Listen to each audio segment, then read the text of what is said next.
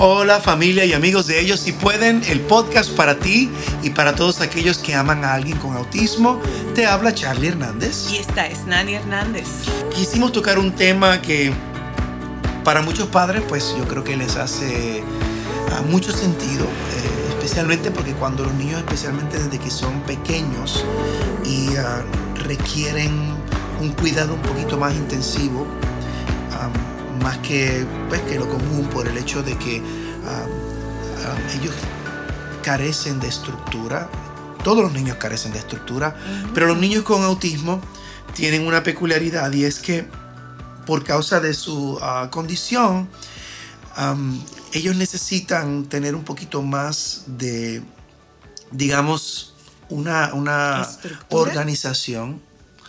Um, y eso obviamente nos cambia la vida a nosotros, porque, por ejemplo, yo he sido músico por muchos años y no he sido el tipo de persona que tiene todo en orden y que todas las finanzas están en orden y tengo todo cuadrado y que tengo mis gavetas en orden y que tengo mi carro en orden. Eh, pero, bueno, no, bueno, lo aprendí. Sí, sí. Ahora lo aprendí. Sí, se puede aprender. Pero, eh, ok, considerando nuestro, nuestra trayectoria, ¿no? Nosotros éramos como que así a la buena de no Dios. No importa, sí. Lo que salía, ah, salía. Mañana, mañana. Sí, nosotros no necesitábamos mucha estructura porque somos los dos el tipo de personas que somos como medio artísticos. Sí. No somos personas así de. Yo también. Estructura así. Man, okay. Tú pintas precioso, tú cantas bellísimo. Okay. Y tú eres muy creativa. Eh, tú le sacas punta a una bola de billar si te dejan. Y esa es una manera muy puertorriqueña de decir que te ríes de todo. Oh, eh, digo, no de una forma burlona, sino mm. le encuentras la esquina graciosa a todo, ¿no? Um, pero que nosotros sí hemos sido siempre personas que nos gusta la poesía, que eh, nos gusta las artes. Eh, entonces ese tipo de, de mentalidad o ese tipo de vida es un poquito más improvisada no es como muy uh -huh. digamos que no, no, no, es como muy estructurada un que poquito digamos más libre vamos Ajá, un poquito más libre Eh, que a veces esa libertad cuesta bastante uh -huh. yeah. sí pero de eso pueden pueden ustedes pensar y, y hablar entre ustedes no hay problema Sí. Eh, sí, ok, seguimos. El chisme somos nosotros. Aquí. Oh, oh, ok, ok, okay. I'm sorry. Este el detalle que nosotros estamos hablando de nosotros. Bueno, uh, Claro, eso nos obligó cuando vamos aprendiendo. Y, y, y quiero, en este sentido, um, decir que uno nunca deja de aprender. Yo recientemente estoy leyendo un poquito más porque conforme pasa el tiempo, uno pues va aprendiendo más cosas sobre el autismo y cosas que nosotros considerábamos buenas. Y hoy precisamente estábamos tú y yo hablando sobre el ABA o el APA, ¿cuál de los dos? ABA. ABA que es una... Applied Behavior Analysis. Ok.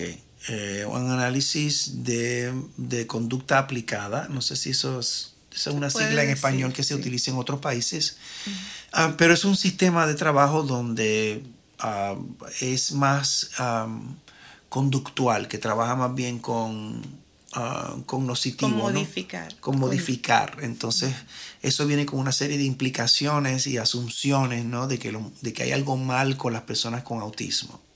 Y ese fue nuestro acercamiento al inicio. Nosotros queríamos buscar la forma de aprender cómo ayudarlos y cómo normalizarlos, cómo ajustarlos a lo que nosotros entendíamos que es el concepto de una persona, entre comillas, normal, que esa es una de las palabras que se pueden convertir en, y lo hemos, lo hemos mencionado en otros episodios, se pueden convertir en algo, en, en algo que puede causar uh, más, más, mal que bien. Exacto. Porque utilizar el tema, eh, la palabra o el término normal pone una expectativa en los muchachos. Uh -huh. eh, y, y como, como hemos compartido aquí, en el espectro del autismo hay, hay una amplia gama de, de individuos que, que tienen unas capacidades más que otras, pero la mayoría o la inmensa mayoría de ellos están muy conscientes de que son diferentes. Uh -huh.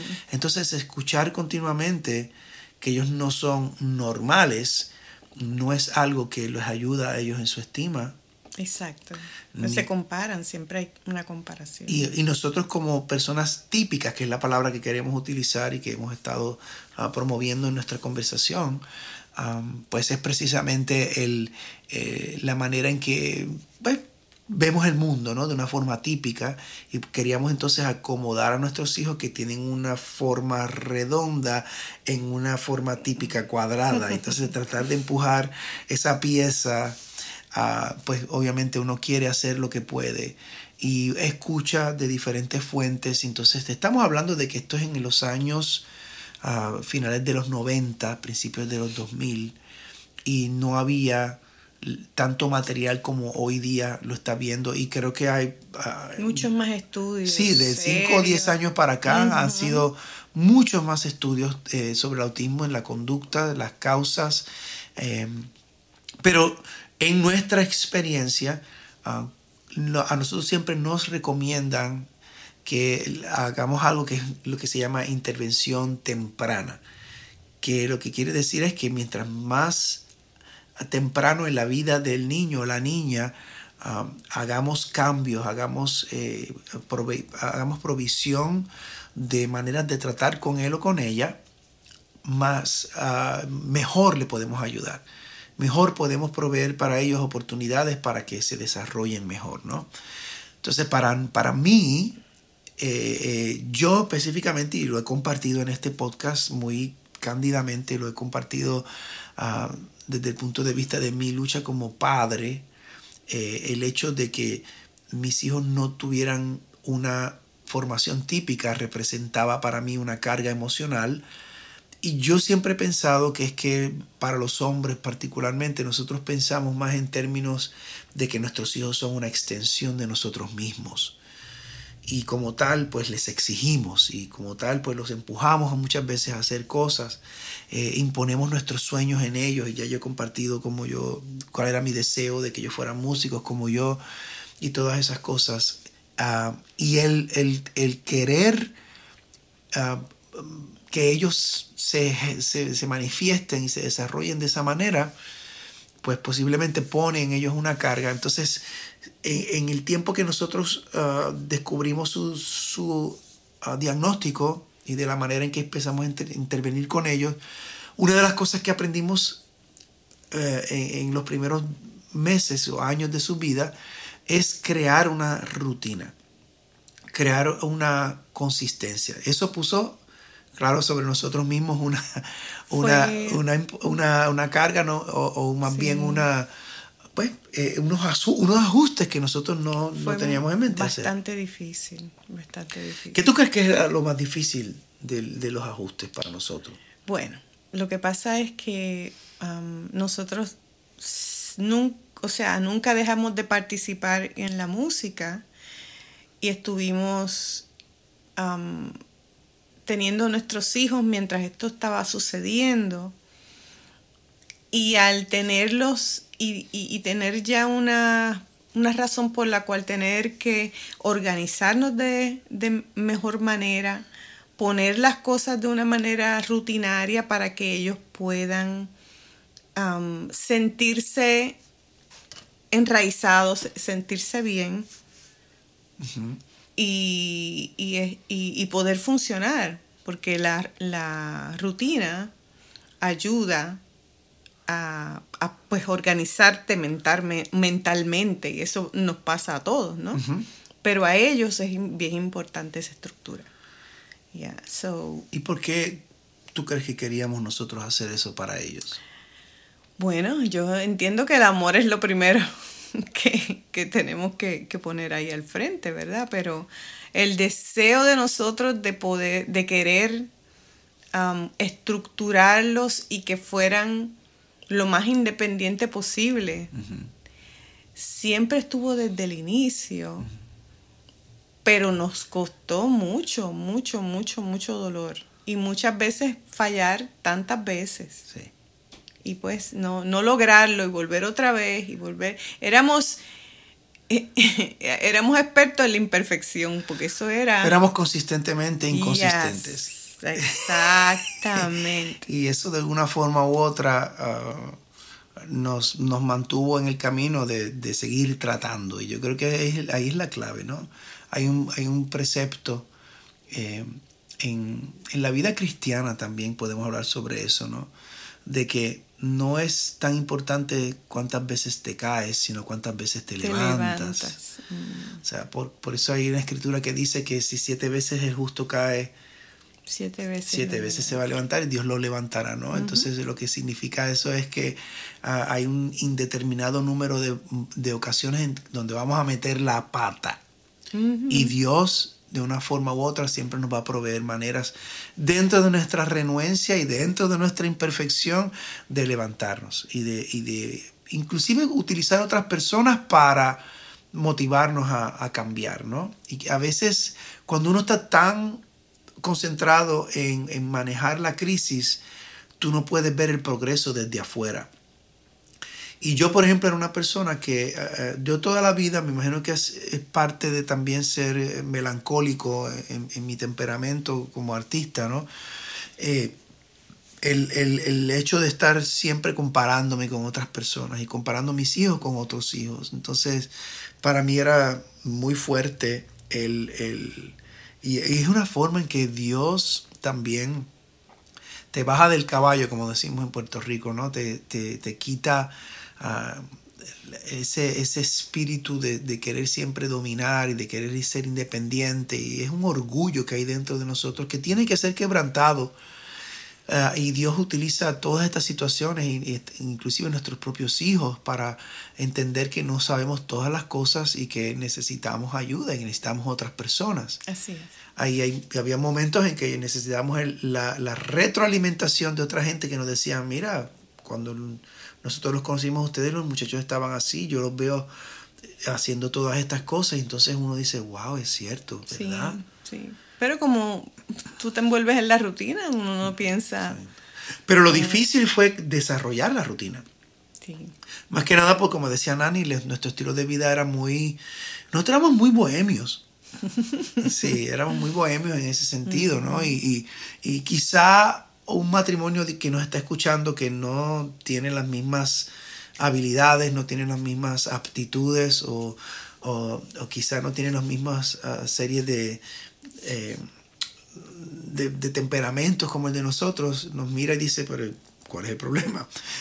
Porque a nosotros sí nos costó eso por nuestra forma de ser. Pero el, el consistentemente buscar la manera de, por ejemplo, encontrar la manera de que se acuesten a la misma hora. Eso fue una batalla campal. Sí, porque Annelies nunca fue de dormir temprano. Más que nada porque ella siempre estuvo acostumbrada a irse con nosotros a nuestros viajes y, salíamos de la casa una hora y regresábamos a las tantas de la noche y estaba con nosotros. No nos gustaba dejar a nuestra hija cuidando. Sí, la mayor. Nuestra hija mayor que no tenía el diagnóstico, pero um, cuando llegó Josué, cuando llegó Laura, cuando llegó José Andrés, ya tuvimos que modificar todo eso, entonces eh, ya era muy difícil para nosotros encontrar una hora.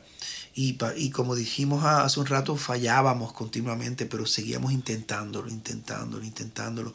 Buscábamos muchas formas de hacerlo. Una de ellas era utilizar la música misma. Había, oh, había, una, había una grabación que nosotros conseguimos eh, que empezaba con un pito que hacía ¿Te acuerdas? ya es hora de cerrar los ojitos. Y Josué eh, se acostumbró a esa música para acostarse, acostarse ¿no? Para, para, buscar el sueño. Y cuando nosotros lo acostábamos en la cama, se chupaba los dos deditos de, la, del medio de la mano, ¿no? El dedo, el, el anular y el del centro. Y este... Se chupaba los dedos así. Y, tú lo ves así chupándose los dedos y empezaba, mutita, mutita, mutita. y había que salir corriendo porque el cassette se había era un cassette. se había acabado de aquí, voltearlo del otro lado para que él se pudiera dormir. Entonces Laura estaba en el mismo cuarto, ella desarrolló también gusto de la música en esa hora. La música nos ayudó a crear esa, esa rutina de dormir. Eh, pero ellos en los cambios que dábamos cuando nos mudábamos, por ejemplo, de casa, cuando movíamos cosas alrededor del cuarto, eso era suficiente como para que ellos estuvieran ah, desubicados eh, en su rutina y en su forma de ellos este, conectar con nosotros y entre ellos mismos. Eh, y esas cosas había que estar pendiente porque a veces nuestros hijos reaccionaban de una forma y era que no nos estábamos dando cuenta de que había algo que había cambiado en la rutina y que a ellos les había afectado. Entonces, es importante, queridos amigos, que, que ah, tomemos nota de que la rutina crea en ellos una seguridad, crea en ellos una serie de patrones que les va a ayudar a... La meta final es realmente que ellos sean independientes. La meta final es que ellos desarrollen una, forma de vida donde ellos puedan sentirse, que ellos puedan dominar el área donde ellos están. Así es. Así que eh, el tema de hoy pues ha sido uno donde pues nosotros lo, nos costó un tiempo desarrollarlo, pero los queremos motivar a todos ustedes a que no se den por vencidos, a que continúen. Eh, le damos gracias a todos los que han estado bajando nuestro podcast, eh, ha estado creciendo consistentemente, así que estamos muy contentos de ver que está ayudando a varias personas. Por favor, déjenos sus comentarios en el encasillado donde encuentran nuestro podcast y conéctense con nosotros en ellos si pueden.com. Y allí vamos a tener más información, vamos a tener recursos, los van a ayudar a conocer un poquito más sobre el autismo, sobre nuestra historia. Y así que y suscríbete a nuestro podcast para que recibas los próximos episodios de Ellos sí pueden. Danos un like en tu plataforma de podcast favorita y déjanos un comentario que siempre los leemos todos. Así que no olvides que cuando tenemos fe en Dios y en nosotros mismos, ellos, sí pueden.